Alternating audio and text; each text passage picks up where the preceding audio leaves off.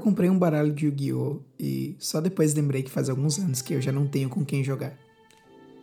Quando eu tinha meus 14 para 15 anos, meus pais, que na época eram membros assíduos de uma igreja evangélica, um dia, instruídos por uma revelação divina, decidiram queimar todas as minhas cartas de Yu-Gi-Oh!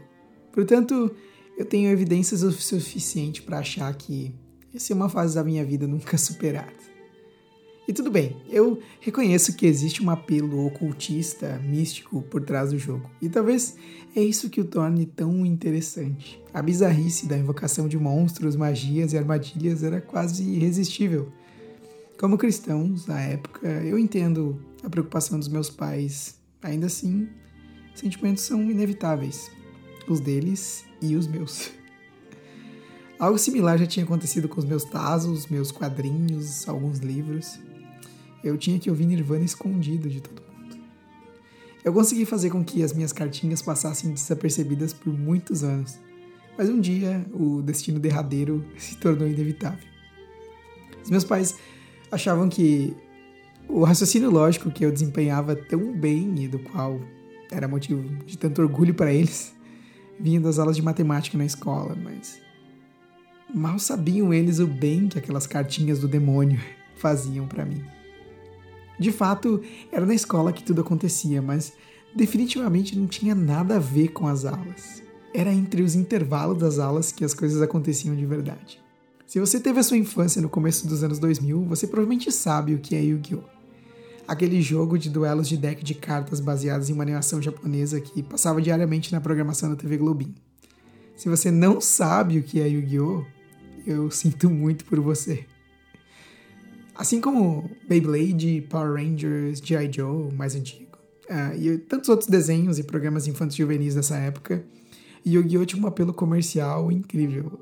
Ele era fruto de uma época de transição em que, aos poucos, já não se podia mais veicular propagandas focadas no público infantil na TV, ainda que no Brasil ainda fosse permitido. Fora do Brasil as coisas já começavam a mudar nesse sentido. Yu-Gi-Oh! era quase 100% um comercial em forma de desenho. Não demorou muito para que algumas lojas aqui no Brasil passassem a vender os decks das cartas do jogo. E até lá no interior do Rio Grande do Sul, numa cidadezinha de quase que quase 70% da população é de idosos, sei lá, eu consegui comprar minhas primeiras cartas. Eu não, né? Meu avô. É uma das lembranças mais vívidas que eu tenho da minha infância. Levantar cedo um dia para e comprar pão na venda da esquina e indo de mão dadas com meu avô até lá. Chegar lá, olhar para as prateleiras e ver uma caixinha metalizada balançando, quase quase como um objeto em um jogo de videogame resplandecendo, pedindo para você apertar E para interagir. A sensação foi exatamente essa. Ainda assim, eu não toquei nela e eu, eu não era muito de pedir as coisas. Eu acho que ainda não sou também. Enquanto a moça do caixa registrava as compras do meu avô, ele me pediu para eu esperar enquanto ele ia voltar para pegar algo. Logo em seguida, ele voltou segurando a mesma caixinha metalizada que eu tinha visto alguns minutos antes. Eu fiquei confuso e feliz e lembro de querer ir na frente correndo para chegar logo em casa e abrir o pacotinho de cartas. Eu lembro de chegar em casa e olhar carta por carta, tentando relacionar elas com os episódios que eu tinha assistido até então, ou então tentando entender o que estava escrito nelas. Isso porque nessa época ainda não haviam traduções para o efeito das cartas. Na verdade, por muitos anos foi difícil encontrar decks de cartas de Yu-Gi-Oh! em português, o que não era de todo ruim, e eu vou explicar por quê. Numa era em que as pessoas do colegial não sabiam falar inglês, o Yu-Gi-Oh! era quase 100% pautado pela imaginação dos jogadores. A mesma carta, dependendo da situação, poderia servir para um milhão de coisas diferentes, desde que você soasse convincentemente o suficiente para isso. Quem era bom nisso já decorava uma história para cada carta no seu deck. O problema era quando a mesma carta aparecia no desenho ou o seu adversário tinha uma história melhor para ela do que a sua. Improvisadores quase sempre se davam muito mal. O famoso gaguejou perder era real. Não era incomum que a regra do jogo fosse sobreposta pela regra do eu falei primeiro. Afinal, numa época em que a internet no Brasil ainda era de difícil acesso, tudo o que a gente sabia era o que passava na TV. Inclusive, sempre que algum colega chegava na aula dizendo que não tinha conseguido assistir o último episódio, isso era uma oportunidade perfeita para você ganhar alguns duelos usando sua criatividade. Sabe, preenchendo aquele episódio com acontecimentos que serviriam ao seu favor no jogo.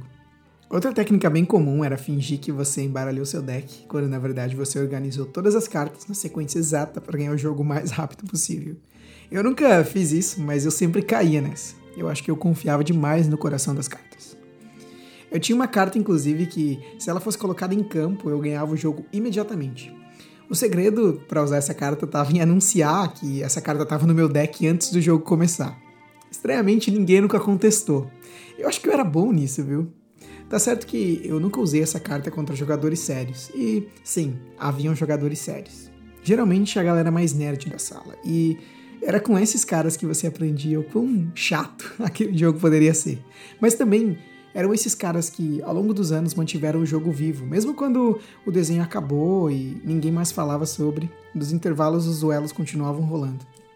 Para uma criança introspectiva que constantemente mudava de escola porque meus pais se mudaram algumas vezes na minha infância, ter um deck de Yu-Gi-Oh! era uma porta de entrada para novos círculos de amizades. Você não precisava dizer nada além de e aí, vamos duelar? Eu fiz amigos que estão até hoje por perto por conta desses intervalos na escola. Ganhar ou perder não era tão importante quanto jogar Yu-Gi-Oh! quanto se sentir parte de algo. A gente terminava uma partida e já emendava noutra, já fazia planos para o dia seguinte, para depois da aula, saía mais cedo para ficar bolando estratégias, combos e fusões. Trocava cartas para fortalecer o deck um do outro, fazia vaquinha para comprar novas caixinhas metalizadas e dividir o loot entre os amigos. E até quando a gente sabia que o adversário estava inventando as suas próprias regras, a gente respeitava a vitória, pela diversão e pela criatividade. Fazendo isso, a gente estreitava laços que iam muito além do campo de batalha, dos 8 ou 4 mil pontos de vida, dependendo da versão que você jogasse. Tem pessoas que eu não tenho mais contato hoje em dia, mas ainda assim eu tenho muito respeito por elas, por conta de algum duelo de Yu-Gi-Oh! vencido ou perdido dessa época.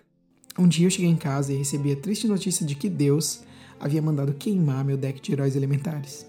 Só eu sei o quão difícil foi conseguir todas aquelas cartas. Foram anos e anos procurando. Para mim, aparentemente Yu-Gi-Oh! acabava ali. Deus e eu tínhamos uma séria conversa pela frente. Eu não sei dizer exatamente quando e por que a galera parou de jogar Yu-Gi-Oh! Eu não acho que seja por conta da, sabe, percepção eventual e natural sobre algumas coisas de que, ah, isso é coisa de criança. Talvez, talvez o desenho fosse bem infantilizado, porque, como eu disse, o intuito era meio que vender o jogo mesmo. Mas o jogo em si sempre foi bem complexo, ele era fácil de aprender e difícil de dominar, como qualquer jogo que queira ser bom deve ser.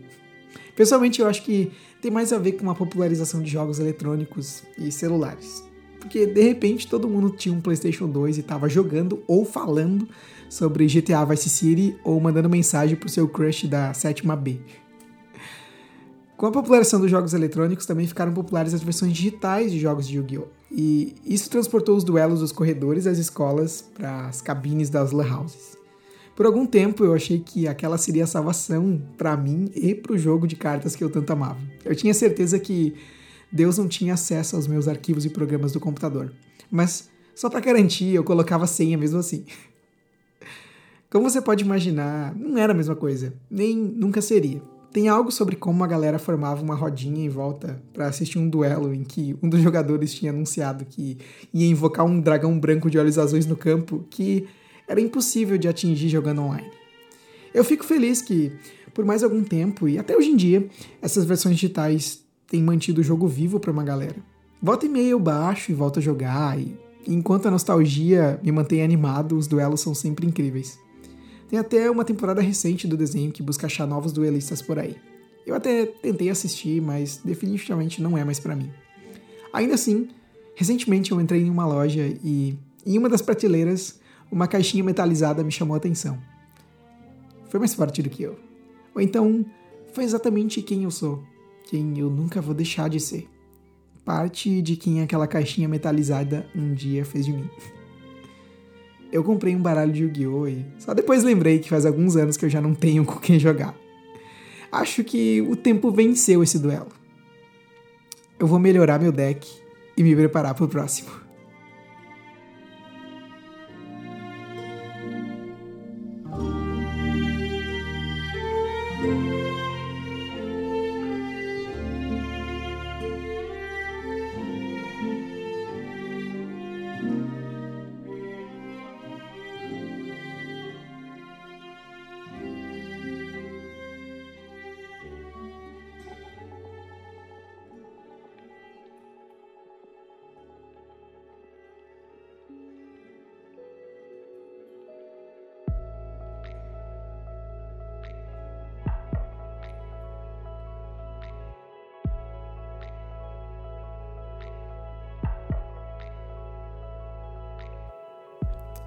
Olá, eu me chamo Pedro Bender e esse foi mais um episódio do Bendercast, o meu podcast pessoal, barra diário, barra falando coisas que eu sei que eu vou me arrepender no futuro.